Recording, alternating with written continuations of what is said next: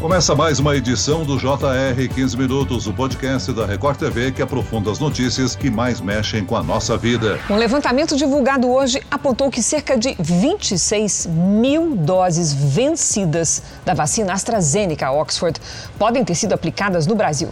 O Ministério da Saúde garante que não enviou a estados e municípios nenhum lote de vacinas contra a Covid-19 fora do prazo de validade, mas esclareceu que o armazenamento e o cronograma de distribuição dos imunizantes são de responsabilidade das secretarias. Quase 26 mil doses vencidas da vacina contra a Covid-19 da farmacêutica AstraZeneca podem ter sido administradas em mais de 1.500 cidades brasileiras, segundo o cruzamento de dados feito por dois pesquisadores paulistas. Se confirmado, esse problema pode atrasar o calendário de vacinação e adiar a conquista da cobertura vacinal, fundamental para a segurança de todos. O que é que aconteceu? E o que eu devo fazer caso tenha tomado a vacina fora do prazo de validade? Eu converso agora com o epidemiologista e pesquisador da Fundação Oswaldo Cruz, Jessen Orelana. Bem-vindo, professor. Olá, Celso. Olá, Fábio. Obrigado pelo convite. Estamos à disposição aí para tentar auxiliar. Quem nos acompanha nessa entrevista é o repórter do Jornal da Record, Fábio Menegatti. Olá, Fábio. Oi, Celso. Olá, doutor. É muito bom estar de volta aqui ao podcast. E, pois é, né? Essas 26 mil doses que supostamente estariam vencidas foram distribuídas em, se não me engano, 1.532 municípios, em diferentes lotes. O professor, o Brasil, através do SUS, é, tem um histórico de décadas de sucesso em esquemas de vacinação em massa. O que é que pode ter levado a um suposto erro apontado pelos pesquisadores, como caso isso se confirme, né? Olha, na realidade, o que os pesquisadores mostraram foi uma inconsistência é, observada nos sistemas de informação que eles avaliaram, né? Isso é uma é, uma constatação irrevogável e não há como mudar isso. Os dados que eles encontraram representam exatamente o que eles estão dizendo: uma possível falha dentro do sistema nacional de imunizações, né? Agora, isso significa que exatamente essa quantidade de pessoas e essa quantidade de municípios cometeu esse erro de administrar vacinas vencidas? Não, em definitivo, não. O que pode ter acontecido é que uma parcela, uma parte desses 25 mil é, brasileiros podem ter, podem ter recebido essa vacina fora do prazo, mas é muito mais provável que uma grande maioria desse é, é, número, que não é desconsiderável, né, seja decorrente de uma falha nos sistemas de informação em saúde. Né, um problema, aliás, bem conhecido durante a pandemia e fora da pandemia. Né? Então, uma coisa que você observa na vida real e outra é o que você observa nos sistemas de informação em saúde. Agora, apesar do Ministério da Saúde, boa parte dos municípios, especialmente os maiores, negar a possibilidade de administração de vacinas fora do prazo, o Jornal da Record identificou pelo menos um caso em que o problema foi confirmado. Em Bom Jesus de Itabapuana, no Rio de Janeiro. A dona Miriam tomou a primeira dose da vacina exatamente um dia depois do vencimento. Informação confirmada pela prefeitura local que promete revacinar pessoas nessa situação. A dona Miriam não sabe ainda o que fazer. Doutor, no caso dela, se trata de um dia além da validade. Isso realmente faz diferença na segurança e na eficácia da vacina? Olha, a preocupação nesse caso seria em relação a um possível não efeito da vacinação, né? Mas pela experiência que nós temos, não só em relação à vacina da Covid-19, mas a outras vacinas ao longo de décadas de experiência né, no Programa Nacional de Imunizações, muito provavelmente essa senhora, em especial, ela está protegida contra a Covid-19, né, porque um dia a mais ou um dia a menos, ele certamente entra dentro de um intervalo né, de segurança que nós temos para é, é, é, nos referirmos a esse período crítico né, entre a fabricação e o vencimento das vacinas. Né? Todas as vacinas elas são fabricadas com um prazo de validade, mas esse prazo de validade que ele é inicialmente apresentado pelo fabricante para o consumidor, nesse caso para o usuário, né, ele é um, um, um prazo que normalmente é flexível, né? Por uma série de razões, né? Uma delas, inclusive, é esse tipo de equívoco pequeno e menor que aconteceu no caso dessa paciente do Rio de Janeiro. Para a dona Miriam e todos os que tiverem tomado doses fora do prazo de validade, a melhor solução é realmente serem revacinados?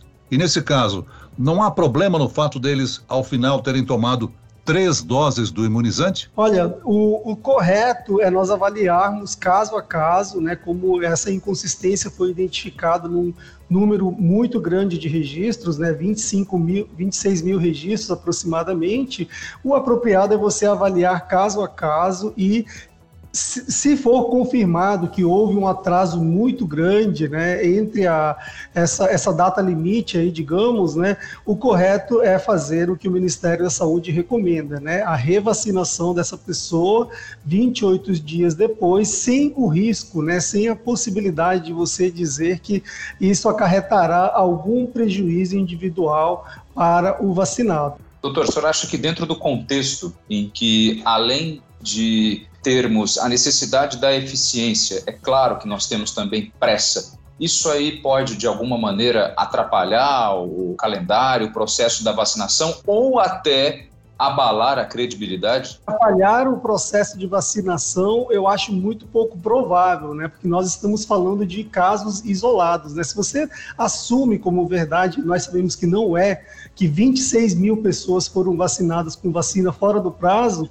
isso representa menos do que 0,01% do total de vacinados no Brasil. Agora, esse segundo ponto que você traz, Fábio, da perda da credibilidade, eu não tenho dúvidas que afeta, com certeza, a credibilidade do, do nosso Programa Nacional de Imunizações. Tendo ou não ocorrido problema em relação à validade da vacina, parece certo que os dados podem ter erros, né? Isso pode colocar em dúvida os números oficiais da vacinação contra a Covid-19 no país? Olha, erros existem, né? Principalmente se nós lembrarmos que nós estamos falando de um momento pandêmico, né, onde há um grande volume de informações sendo gerado e uma demanda que normalmente acaba não conseguindo absorver toda essa é, é, necessidade de incorporar, avaliar e validar a qualidade desses dados. Né? Então, isso é uma questão que nós precisamos levar em consideração e lembrarmos de que, infelizmente, esse tipo de equívocos estão acontecendo porque nós não conseguimos nos antecipar, digamos, a, essa, a esse problema né, da, do, da informatização e da avaliação apropriada do sistema de informação do Programa Nacional de Imunizações, como deveríamos ter feito em 2020. Nós tivemos tempo, ao contrário do que poderia ser dito, por exemplo, em relação à testagem em massa no Brasil, onde ninguém tinha acesso a testes no início da epidemia. Né?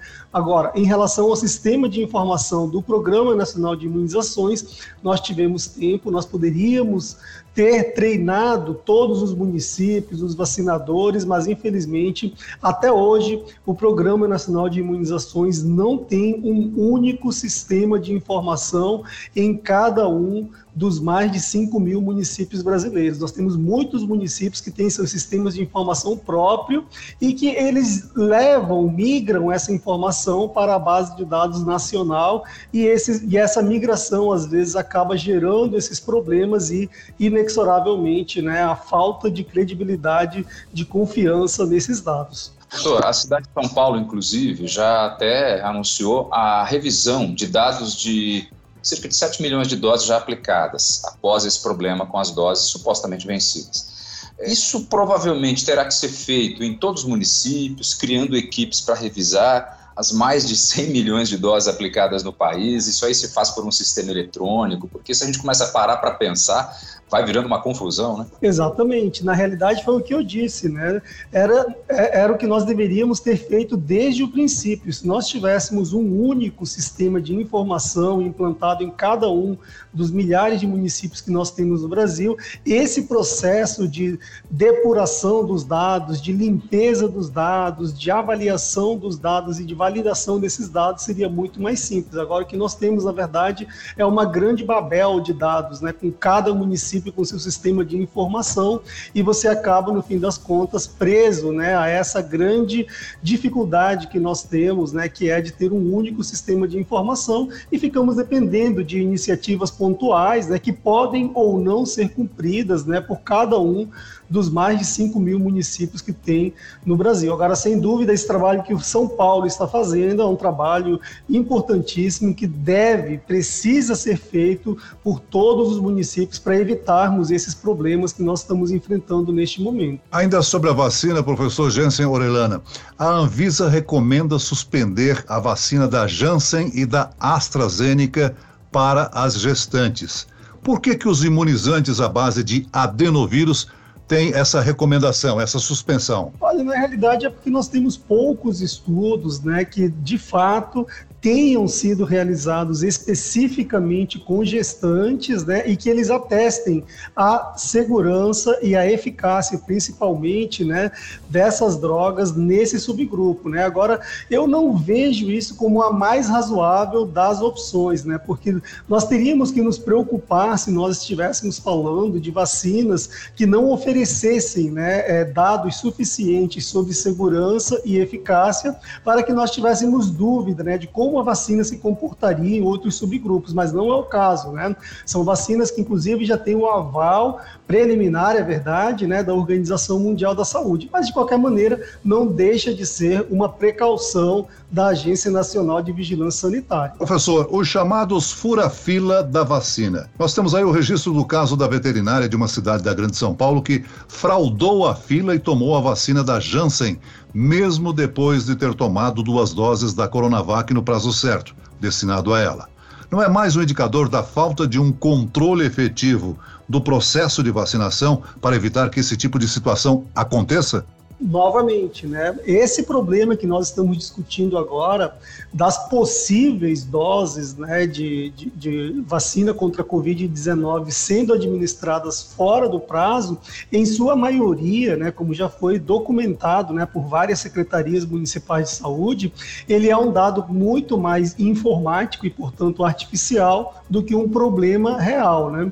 E por que que isso acontece? Porque nós não temos um adequado controle no nível nacional, né, o, nós não temos um programa específico do Programa Nacional de Imunizações que funcione apropriadamente em, em, em todos os municípios do Brasil ao mesmo tempo. Então, esse tipo de problema, ele não permite que você integre todos os dados de vacina e praticamente em tempo real no Brasil, a partir de um identificador único, como o CPF, por exemplo, o número do cartão SUS, o que seria perfeitamente possível fazer se nós tivéssemos um sistema nacional de informações específico para a vacinação em todos os municípios do Brasil. E aí, lamentavelmente, nós temos que lidar com a má fé né, de muitas pessoas que, além de causarem esse prejuízo ao Sistema Nacional é, de Informações do PNI, acabam, querendo ou não, retirando doses que estão limitadas para outras pessoas. Ou seja, nós estamos deixando de salvar vidas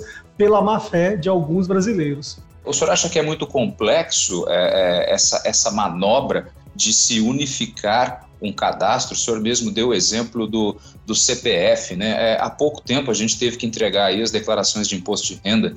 Não sei se tem um cadastro mais complexo do que isso, devido à excessiva quantidade de cruzamento de dados, e o Brasil vai que vai. Aí chega numa história de vacina, a gente ainda tem que ouvir isso. É brincadeira, hein?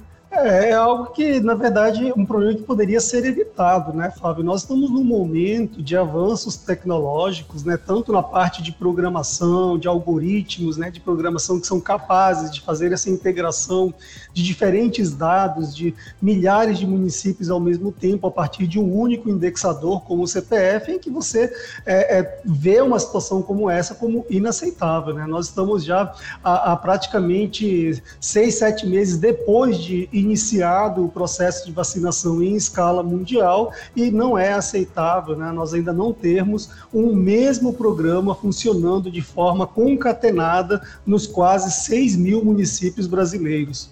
Muito bem, nós chegamos ao fim desta edição do 15 Minutos. Eu agradeço a participação do epidemiologista e pesquisador da Fundação Oswaldo Cruz, Gésen Orelana. Obrigado, professor. Obrigado, Fábio. Obrigado, Celso. E agradeço a presença do repórter da Record TV, Fábio Menegatti. Eu que agradeço, Celso. Muito obrigado, doutor. É um prazer sempre estar aqui. Esse podcast contou com a produção de Homero Augusto e dos estagiários David Bezerra e Larissa Silva. Sonoplastia de Marcos Vinícius. Coordenação de conteúdo, Cabila Moraes, Edivaldo Nunes e Luciana Bergamo. Direção de conteúdo, Tiago Contreira. Vice-presidente de jornalismo, Antônio Guerreiro. E eu, Celso Freitas, te aguardo no próximo episódio. Até amanhã.